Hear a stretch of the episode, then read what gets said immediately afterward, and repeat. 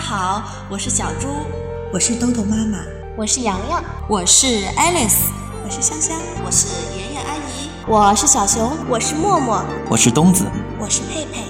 接下来的日子里，我们将用声音陪伴着你。欢迎关注，欢迎关注，欢迎关注，欢迎关注，关注。萝卜开会。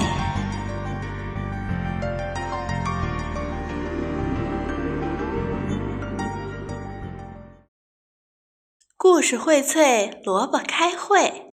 大家好，我是小猪。今天呀，我给大家讲一个故事。故事的名字叫做《一个学问渊博的猪》。一头猪住在一个图书馆的院子里，它深信自己由于多年图书馆的生涯，已经成为了一名渊博的学者。有一天，一只八哥来访问，这头猪立即按照惯例进行自我介绍。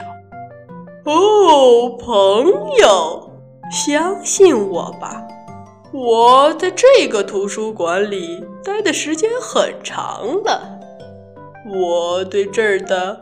沟渠、粪坑、垃圾堆，都有着深刻的了解，甚至屋后山坡上的墓穴，都被我拱翻了好几个。谁要是想在这个图书馆得到知识而不找我，那他算是白跑一趟了。你所说的都是图书馆外面的事。那里面的东西了解吗？里面，那我最清楚不过了。里面无非是一些破木头架子，上面堆满了各色各样的书。你对那些书也了解吗？八哥问。怎么不了解呢？嗯，那是最没意思的了。它们既没有什么香气。也没有什么臭气，我咀嚼过好几本，也谈不上有什么味道，干巴巴的，一点水分也没有。可是人们老在里面待着，据说他们在里面探求知识的宝藏呢。人们？你提他们干什么？嗯，他们确实是那样想的。